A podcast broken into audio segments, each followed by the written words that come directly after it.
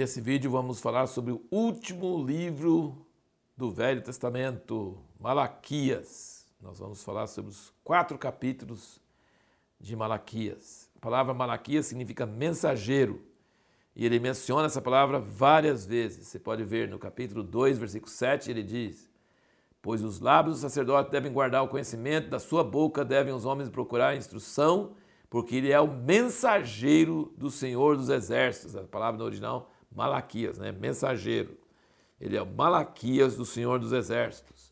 Capítulo 3, versículo 1, ele diz: Eis que eu envio o meu mensageiro e há de preparar o caminho diante de mim.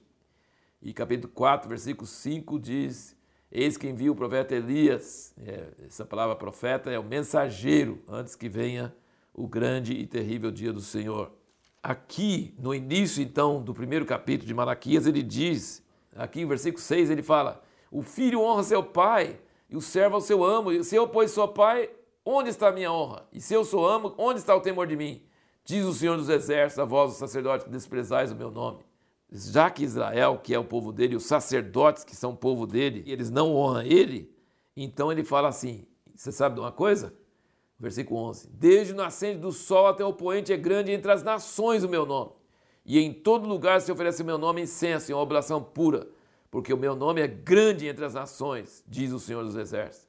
Então, ele está dizendo que Israel despreza ele, então ele vai fazer Israel ficar com raiva com as outras nações ele vai deixar de cuidar de Israel como uma nação especial e vai para as outras nações. E vai fazer ciúme Israel com as outras nações.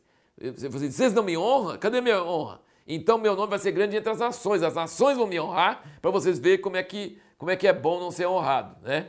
Eu tenho honrado vocês, vocês não me honram. Agora eu vou honrar as nações e vocês vão sentir esse ciúme, essa inveja que eu tenho sentido de vocês estão honrando outras pessoas, outros outros deuses o costume de Malaquias, o estilo dele é diferente de outros profetas. Ele faz um estilo de perguntas, ele faz perguntas retóricas como se ele estivesse perguntando pelo povo, né? O versículo 6 que nós acabamos de ler. Vós, os sacerdotes, desprezais o meu nome, e vós dizeis, em que temos nós desprezado o teu nome? Ofereceis sobre o meu altar pão profano, e dizeis, em que te havemos profanado? Ele tem um estilo muito legal de fazer perguntas, como se fosse o povo fazendo as perguntas, e Deus respondendo. Então é um diálogo, ele faz o Malaquias faz as perguntas que o povo fala e, e Deus responde essas perguntas do povo. Muito interessante esse estilo dele. E aqui, então, você vai perceber que o, o tema de Malaquias é sobre os sacrifícios. É sobre o sacrifício que agrada a Deus ou não agrada. E ele dá aqui cinco motivos no livro todo por que Deus não agrada os sacrifícios. Primeiro, sacrifícios defeituosos, desprezíveis, sem honra. Ele fala assim: oferece para o seu governador um sacrifício de um animal com defeito, você acha que ele vai gostar dessa oferta?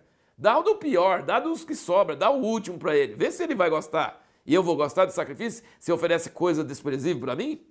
Segundo, ele fala no capítulo 2, ele fala sobre se misturar com mulheres idólatras. As mulheres idólatras casando com os filhos de Israel, e ele chama de filhas de deuses estranhos. Então ele fala assim, essa mistura para desviar o, a descendência de Israel do Senhor. Então ele também não aceita. Ele fala assim: vocês, no capítulo 2, ele fala: ainda fazeis isso, cobris o altar do Senhor de lágrimas, de choro e gemido, porque ele não olha mais para a oferta, nem aceitará com prazer da vossa mão. Mas ele falou: por quê? No versículo 11, Judá tem havido aleivosamente, abominação se cometeu em Israel e em Jerusalém, porque Judá profanou o santuário do Senhor, o qual ele ama, e se casou com a filha de Deus estranho.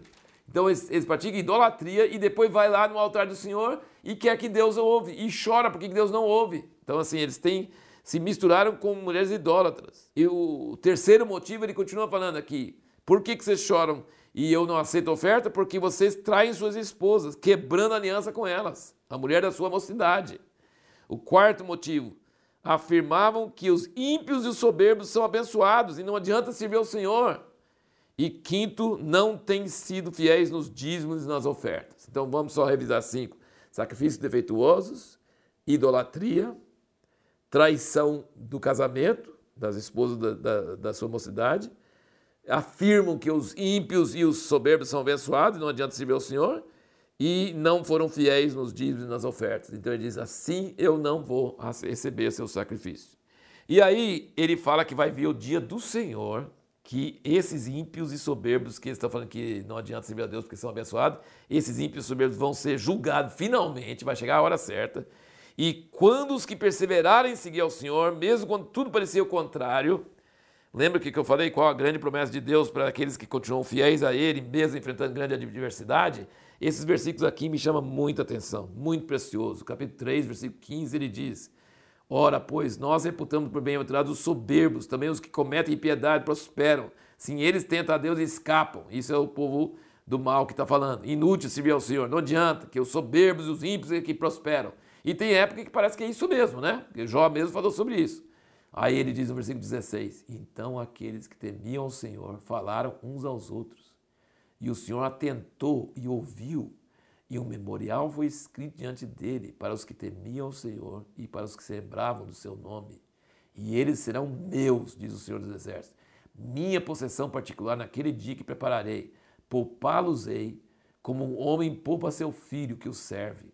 Então vereis outra vez a diferença entre o justo e o ímpio, entre o que serve a Deus e o que não serve.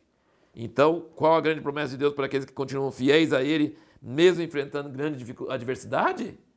Parece que o ímpio prospera, parece que o soberbo é abençoado, parece que não adianta nada. E ele fala, os que temem ao Senhor falam uns com os outros, animando uns aos outros. Olha, calma, fica firme, Deus é fiel, Deus é bom, adianta, vamos exortar um ao outro. E Deus escreve num livro o que a gente fala. Deus escreve para os que lembram do nome dele no meio da adversidade, quando está tudo indo mal, quando tudo parece que não está dando certo. E ele fala assim: Eu escrevo o memorial e depois ele fala no dia do Senhor que vem de juízo, que ele fala no capítulo 4, ele fala que nós seremos, se nós formos essas pessoas, e nós vamos ter um memorial escrito das nossas palavras que nós falamos, e nós, ele falou assim, vocês vão ser minha possessão particular naquele dia que prepararei, poupá-los-ei como um homem poupa seu filho, assim como ele falou de Sofonias, você vai ser escondido, Deus esconde, Deus protege, vocês vão ver a diferença entre o justo e o ímpio, entre o que serve a Deus e o que não serve. E depois ele diz no dia do fogo, aqui no capítulo 4, mas para vós, no versículo 2 ele fala: Os que temeis o meu nome, nascerá o sol da justiça, trazendo cura nas suas asas. E vós saireis e saltareis como bezerros da estrebaria, e pisareis os ímpios, porque se farão cinza debaixo das plantas dos vossos pés, naquele dia que prepararei, diz o Senhor dos Exércitos. E no, no capítulo 3, ele fala que vai vir um preparador.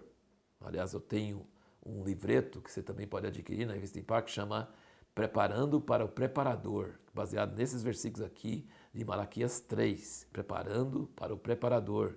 Ele fala que ele vai vir e vai preparar o caminho do Senhor, mas quem suportará o dia da sua vinda e quem subsistirá quando ele aparecer? Pois ele será como fogo de fundidor, como sabão de lavandeiros.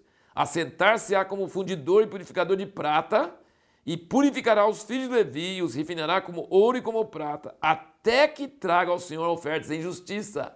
Você está vendo como o assunto todinho de Malaquias é sobre sacrifício? E os cinco motivos por que Deus não aceita o sacrifício dele? E aqui ele diz: vai vir um preparador e ele vai pôr no fogo, e aí quem suportar o fogo e não cair fora, ou quem suportar que boa, né? O, esse alvejante do, lava, do lavandeiro, que arde, que queima, que tira impureza, vai sair puro e esse puro vai oferecer sacrifício que vai agradar a Deus. Esse sacrifício vai agradar a Deus. Finalizando, ele diz aqui que vai mandar o profeta Elias, ele termina quase as últimas palavras do Velho Testamento. Ele vai fazer que vai mandar o profeta Elias antes que venha o grande e terrível dia do Senhor e vai converter o coração dos pais aos filhos e o coração dos filhos a seus pais para que não venha filho a terra com maldição. A última promessa do Velho Testamento, antes de terminar o Velho Testamento, Deus fala: Eu vou mandar Elias novamente. Não vou mandar Abraão, não vou mandar Moisés, mas vou mandar Elias. E Elias vai converter o coração dos pais aos filhos, vai restaurar a família na terra antes da volta do Senhor Jesus.